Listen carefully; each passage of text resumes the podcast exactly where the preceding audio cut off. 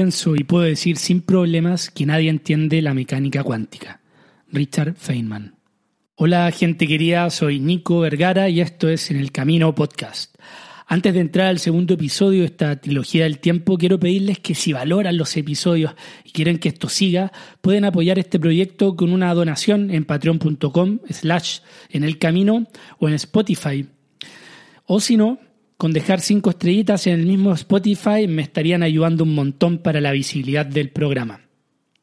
Pero como no quiero vivir de caridades, próximamente se vienen varias novedades, se vienen cositas. Incluye intercalar episodios en monólogo, con entrevistas y episodios exclusivos de libros, como algunos episodios de Kierkegaard, de, de Beauvoir y Preciado, por ejemplo, que han tenido muy buena acogida. Así que con este anuncio metámonos en materia. Espero que disfruten el programa.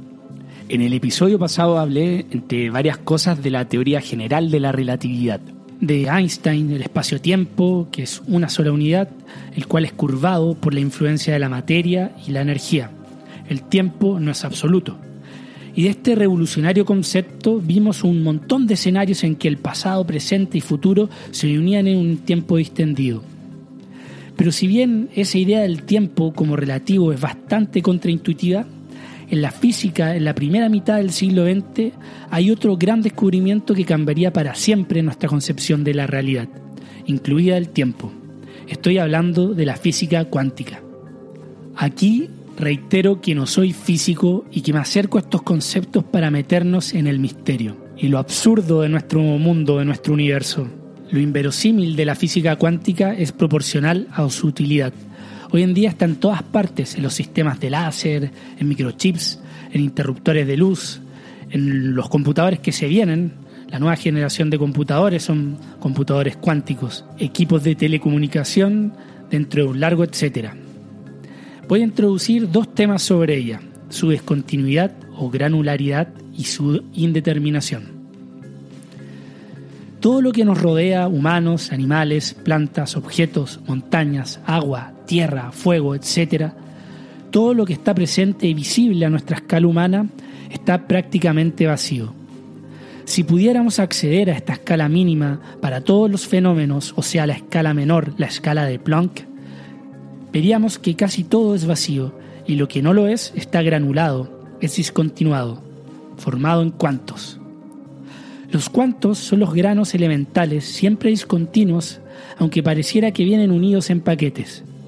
Si pudiéramos observar estos cuantos, parecerían como elementos saltando, todo el tiempo vibrando, nunca siendo una fila perfecta como los alemanes, sino agrupándose desordenadamente como en América Latina. El hermano de la longitud de Planck es el tiempo de Planck, que es una cien millonésima de mil millonésima de mil millonésima de mil millonésima de segundo. O sea, un segundo con 44 ceros a la izquierda, mucho más pequeño de lo que puede medir cualquier reloj actual. En este tiempo hay discontinuidad.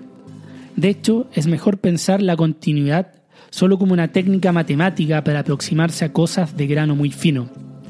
Ni el aire más puro ni la materia más sólida son compactas, están hechos de moléculas, nada es tan compacto, todo es granular. Lo mismo pasa con el tiempo ya que existe un intervalo mínimo de tiempo, el mencionado Planck. Y debajo de este tiempo planckiano, la noción de tiempo no existe, ni siquiera en su acepción más desnuda. Pareciera entonces que Dios, o lo que sea que fuese el creador de este hermosísimo absurdo de mundo en el que vivimos, ha creado el universo con el pincel de un pintor neoimpresionista, utilizando la técnica del puntillismo, tipo como Paul Signac, Camille Pissarro, George Seurat o incluso Van Gogh. Busquen, busquen esos, esos cuadros en Google.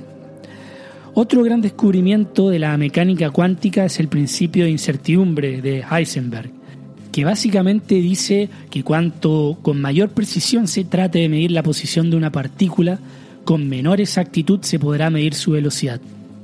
Nunca hay certeza, solo probabilidades. Para poder predecir la posición y velocidad futura de una partícula hay que observarla, y el método obvio es a través de ondas luminosas. El problema es que al utilizar la cantidad mínima de luz, o sea, un cuanto de luz, un fotón, Este pequeño cuanto perturbará a la partícula observada, cambiando su velocidad en una cantidad que no puede ser predicha. Además, cuando con mayor precisión se mida la posición, menor será la longitud de la onda de luz que se necesite y por lo tanto mayor será la energía del cuanto que se haya de usar. Así la velocidad de la partícula será fuertemente perturbada. En castellano, el proceso de observación determina el estado de un objeto. Es como lo que hablamos en los capítulos de identidades. La mirada del otro me constituye. No hay islas aisladas. No sé ustedes, pero cuando entendí esto, la cabeza me explotó en pedacitos. La emoción de sentir que lo que ocurre en esta escala micro se replica en nuestra escala humana es conmovedor. Esta vida absurda que se nos regala y quita es poderosa y merece ser vivida. Siempre he sentido que las estrellas son igual de mágicas que una flor brotando. Este principio abre universos completos. Si el presente no se puede determinar, mucho menos el futuro. Esto que pareciera una perogrullada es un cambio de paradigma total. No solo Newton, sino también Einstein pensaba el universo como uno determinista, es decir, uno en el cual, teniendo todas las variables, todos los datos, toda la información posible, vía una ecuación, la famosa ecuación de Dios que aún no llega, como esperan algunos físicos, el futuro sería posible determinar. Cuando digo el futuro estoy hablando de todo, lo que te pasaría a ti, a mí, a tu abuela, a tu hija, a a todo, a todo, a la cordillera, al mar, a Marte, a todo, a las galaxias, a todo. Sin embargo, este descubrimiento en el mundo de lo micro sobre la imposibilidad de ubicar un electrón dio una base a una teoría completamente opuesta, el principio de incertidumbre. Y como pasa en el mundo de las ideas, las cosas escalan rápido. A un lado las banderas revolucionarias, al otro las reaccionarias. Incertidumbre versus determinismo. Einstein, que él mismo había sido uno de los padrinos de la física cuántica, lo cual le concedió un Nobel, veía con escándalo a esta especie de físicos paganos que querían ir en contra de cientos de años de ciencia. Dios no juega a los dados, célebremente decía. La situación era álgida. Por un lado tenemos al carismático Einstein, ya una celebridad por sus aportes en la teoría de la relatividad, y por otro lado teníamos básicamente a la escuela de Copenhagen, liderada por el físico Niels Bohr y como hasta los físicos tienen sentido el espectáculo, se organizó tal vez el más grande debate que se haya evidenciado en los últimos 100 años, dejando al Chomsky versus Foucault y al, al contra Peterson como un partido de solteros contra casados, un partido de barrio domingo. No voy a entrar en detalles técnicos de este debate en Bruselas por incapacidad y honestidad intelectual, y como tampoco es el medio de la cuestión pero una primera tanda en que Einstein parecía victorioso gracias a un ejemplo de una caja conteniendo radiación, Bohr contraatacó al día siguiente derrotando a Einstein usando su propia teoría de la relatividad.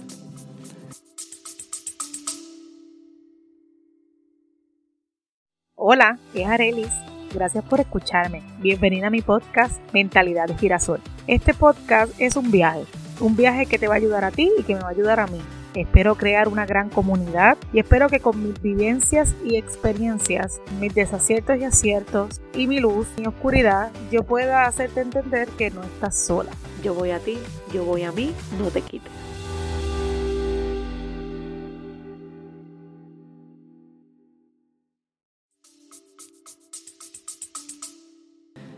Recapitulando, uno nunca puede saber con certeza la ubicación de un electrón. Todo lo que se puede hacer es calcular la función de su onda, arrojando así probabilidades de que se encuentre el electrón en cuestión o no. ¿Cómo? El sentido común nos indica que las cosas como un árbol, por ejemplo, están en estados definidos. El árbol donde tu perrito pasa a marcar territorio todas las mañanas al frente de tu casa está claramente ahí. Resulta que una vez que hay una observación a un objeto, es la observación lo que hace colapsar la función de onda, determinando el estado del objeto. En castellano, nuevamente, antes de la que observación sea hecha, un objeto existe en todos sus estados posibles simultáneamente. Niels Bohr, el famoso vencedor del debate antes mencionado, decía que aparentemente hay una pared invisible separando el mundo atómico del mundo cotidiano, familiar y microscópico El mundo atómico obedece a reglas bizarras de la teoría cuántica. Si un árbol cae en el bosque en Sumatra, pero no hay nadie ahí que lo vea, entonces, ¿realmente no cayó? Ante este creciente absurdo, Erwin Schrödinger, quien fuera quien introduce el concepto mencionado de la ecuación de onda para determinar la probabilidad de que un electrón se encuentre o no en un determinado lugar, introduce el famoso caso del gato de Schrödinger para demoler este mundo de probabilidades que lo empezaba a perturbar. Imaginen un gato encerrado en una caja. En esta caja hay una botella de veneno, conectada a un martillo, el cual está conectado y unido a un medidor de radiación, ubicado cercano a una pieza de uranio. Que el átomo de uranio decaiga es un evento cuántico, imposible de predecir. Schrödinger dice, ok, digamos que esta probabilidad sea de 50% de que el átomo de uranio decaiga, estoy hablando. Pero si el átomo decae, este va a activar el medidor de radiación, el cual va a hacer caer el martillo y romperá el veneno matando al gato. Resulta que antes de abrir la caja es imposible decir si el gato está vivo o muerto. Para Schrödinger esto es una tontería. ¿Cómo puede ser que un gato esté vivo y muerto al mismo tiempo? Solo por no haber mirado. Einstein, un poco dolido, luego este famoso debate contra Bohr, le decía a sus, a sus visitas en su casa, miren la luna, ¿acaso va a aparecer en existencia porque un ratón la ha mirado? La verdad es que tanto Schrödinger y Einstein tenían un punto, porque mientras estoy escribiendo este episodio, mientras llueve en este fin de verano parisino, lo hago en soledad. Si yo hago una observación mirando la ventana del árbol de mi calle, ¿qué es lo que lo determina? ¿En qué estado estoy yo? Hasta donde sé, no hay ningún vecino o vecina curioseando que me esté espiando. Esto significa que alguien tiene que observarme para hacer colapsar mi función de onda. Si no, puedo estar y no estar. Pero esto significa que quien me observa también tiene que ser observado. Y para que él esté ahí, igualmente el observador de mi observador. ¿Qué significa esto? ¿Acaso hay una conciencia cósmica que determina la total frecuencia de observadores que observan todo el universo? ¿Hay un Dios en realidad? Es por eso que en la física no es raro encontrarse con creyentes, están demasiado cerca del misterio. Pareciera un asunto baladí, pero esto fue un gran pánico para un grupo de físicos cuánticos al saber que se lanzaría la bomba atómica en Hiroshima y Nagasaki. Esto queda bien escenificado en Oppenheimer, la película dirigida y estrenada hace un par de meses por, por Nolan. Como todo, las teorías cuánticas es sobre probabilidades. Era estimable, marginal pero estimable al fin y al cabo, que un neutrón colapsara del núcleo de uranio liberando dos o más neutrones, los cuales luego fisionarían aún más el núcleo de uranio y liberarían más electrones y así sucesivamente incrementando aún más la cadena de reacción capaz de no solo destruir una ciudad inmediata, sino el mundo entero. Eso fue lo que le dicen un grupo de físicos italianos a Oppenheimer en la película sobre lanzar la bomba atómica. Era realmente un miedo. Esa es la misma razón por la cual un agujero negro no puede ser completamente negro, por la incertidumbre de Heisenberg. Nada puede ser completamente negro, aunque la densidad sea tal que no se pueda escapar la luz. En realidad, todo lo que hay que saber es que mientras vas caminando a acostarte, todo puede pasar. Por ejemplo, aparecer en la luna en pijama, o cabalgando un cometa, lo que nos mataría al instante, claramente. Lo que pasa es que la probabilidad de nuestro mundo, basado en las mecánicas de Newton, es el más probable, por lo cual aparecer tomando una cerveza en un asteroide es menos probable que acurrucarte en tu cama. La realidad es que en nuestra escala de vida tan pequeña, esas probabilidades tan ínfimas pareciera que nunca se dan. Pero si tuviéramos 13.800 millones de años de vida como el universo, tendríamos un par de historias para contar en la próxima fiesta del viernes, muchachada. Buenísima tu historia de LSD, Juan. Me recordó cuando en un punto crítico cuántico pasé a regar el jardín de mi abuela a saltar los anillos de Saturno.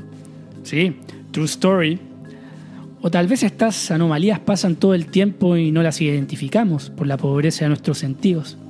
Misterios. ¿Cómo hace la naturaleza para determinar el estado final del gato de Schrödinger? Después de todo, el concepto de observación en el mundo macro no queda completamente claro. Tal vez el gato está vivo acá, pero está muerto en otra parte. esto abre la posibilidad de los multiversos. En un universo el gato de Schrödinger está vivo, en otro está muerto.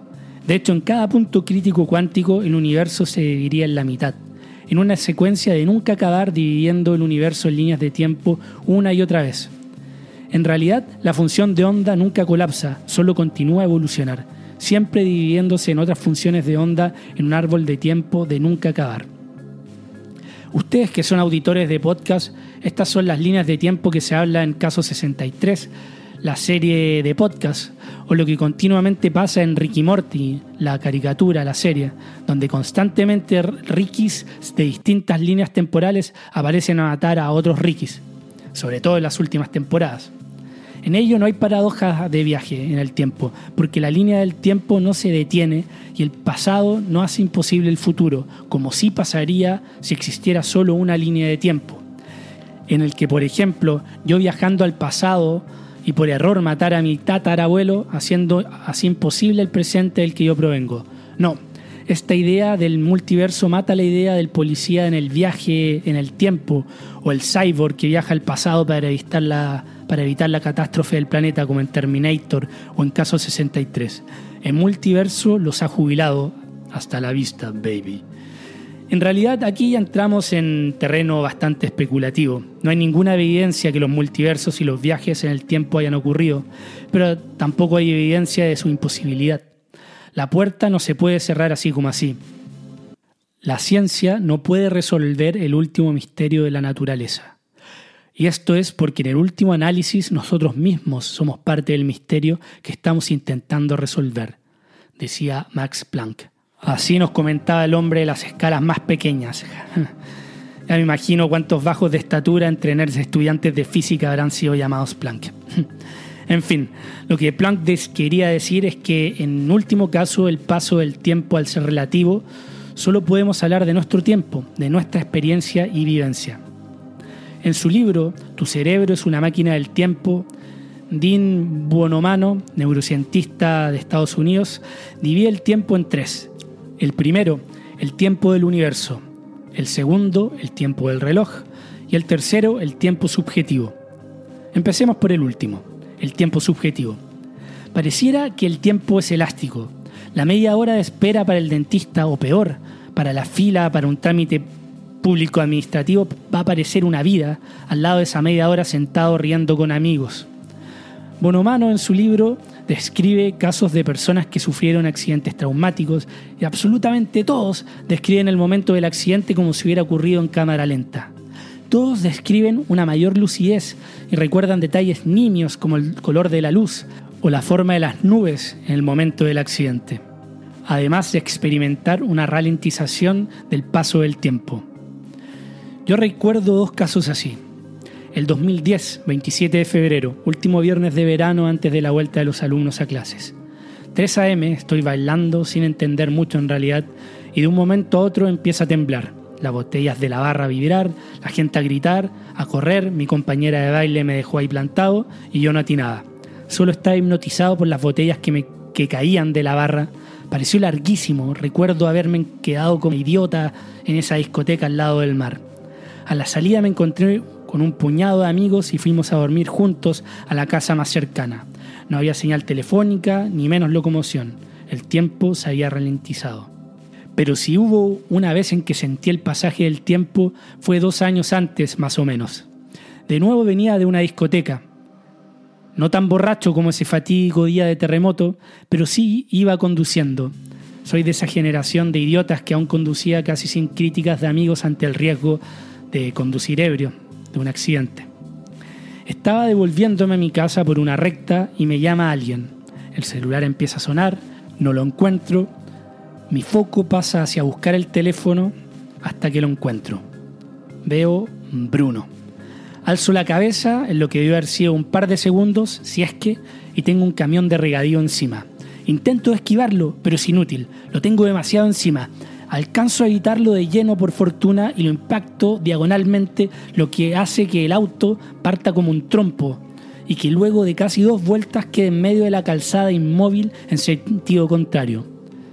Por suerte no me pasó nada grave, pero esos segundos duraron mucho más. Saludos, amigo Bruno. ¿ah? no, el idiota fui yo. Todos tenemos este tipo de historias. Imagino que a ustedes también les ha ocurrido que su espacio-tiempo se ha encogido. En fin, continuemos. El segundo tiempo es el del reloj. Por más esfuerzos, categorías, convenciones, el tiempo es algo bastante personal. Y solo en los últimos siglos nos hemos ordenado para vivir más interconectados. Recién en el siglo XIII en Europa la vida empieza a regirse por relojes mecánicos. Hasta antes era el sol el que dictaba la hora y tan solo en 1883 se dividió el mundo en usos horarios. Hoy hay ciudades que tienen el mismo uso horario como Torino y Venecia, que antiguamente tenían media hora de diferencia. Es que resulta que antes de los relojes mecánicos nos guiábamos gracias al sol. El mediodía es el momento en que el sol está más alto en el cielo, por lo tanto, ayudado de un reloj de sol, se sincronizaba el reloj de la iglesia. Ese viejo sistema se ríe de que Buenos Aires tenga una gran parte del año el mismo horario que Santiago de Chile, cuando hay 1.400 kilómetros de distancia. Parece que nos fuimos muy lejos queriendo ordenarlo todo. Pero antes incluso de aprender a leer los astros ya teníamos un tiempo, nuestro reloj biológico nuestro ciclo circadiano. Miles de millones de años de evolución nos empujan a levantarnos e ir a dormir después de cierto tiempo. Este reloj, sin embargo, también puede modificarse. Buenomano narra un experimento en que un voluntario se encierra por unos meses en una cueva oscura, solo provisto de comida y sin luz alguna. Terminado el experimento, su reloj biológico de 24 horas había pasado casi 48. El tipo dormía 16 horas y daba vueltas en la cueva otras 32. Además de doblar su ciclo circadiano, el voluntario sufrió episodios de depresión, lapsos mentales, olvido y pensamientos suicidas mientras su ciclo se empezaba a empinar. No es un juego ir en contra de miles de millones de años de evolución. El tiempo no es una forma de energía de materia fundamental que puede detectarse vía fenómenos físicos. Así como percibimos los colores, que no son más que la longitud de ondas reflejadas en radiaciones electromagnéticas de objetos, conscientemente percibimos el paso del tiempo. Es una variable más en esta danza del universo. Y ahí entro en el último tiempo de bueno mano, el del universo. Y en este hay dos bandas, la de los presentalistas y la de los eternalistas. Para los primeros, solo el, el tiempo presente es real y nada más. Bajo esta óptica, el pasado es una configuración del universo que alguna vez existió y el futuro se refiere a otra configuración por revelarse. Este presentismo nos ratifica esa noción de estar en control en el río del tiempo, Nuestras acciones, decisiones, sacrificios y esfuerzos moldean nuestro futuro. Por otro lado, tenemos el eternalismo, que declara que el pasado y el futuro son tan reales como el presente. No hay nada particularmente especial sobre el presente. Bajo el eternalismo, el ahora es para el tiempo como el aquí es para el espacio. Aunque actualmente te encuentres en un punto del espacio, siempre hay otros puntos como habitaciones, casas, ciudades, países, continentes, planetas, galaxias. Todos igualmente válidos. Bajo el eternalismo, el tiempo es una dimensión, tal como el espacio. Así, el universo de cuatro dimensiones forma un bloque, uno en el que el pasado y futuro son como el norte y el sur pero si todos los momentos son igualmente reales y todos los eventos en nuestro pasado están eternamente incrustados en el bloque del universo, como dicen los eternalistas, entonces nuestra percepción del flujo del tiempo debe ser una ilusión. Sobre esto y el tiempo de los antiguos voy a hablar en el próximo y último episodio del tiempo. Gracias por haber llegado hasta acá. Hasta la vuelta. Chao. Si pudieras mirar dentro de las semillas del tiempo y decir cuál grano crecerá y cuál no, entonces dímelo. Shakespeare, Macbeth.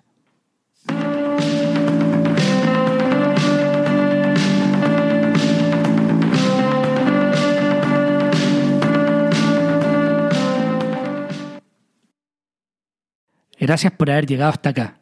Si valoras el programa y no quieres perderte ningún episodio, puedes seguirlo en Spotify y dejar una reseña, que me ayuda un montón para ser encontrado más fácil en el motor de búsqueda. Para donaciones, contacto y más contenido, pueden entrar al sitio enelcaminopodcast.com y seguir las redes sociales de En el Camino Podcast en Instagram y Facebook, además de Nico Vergara y en Twitter. Gracias por aventurarte en el camino.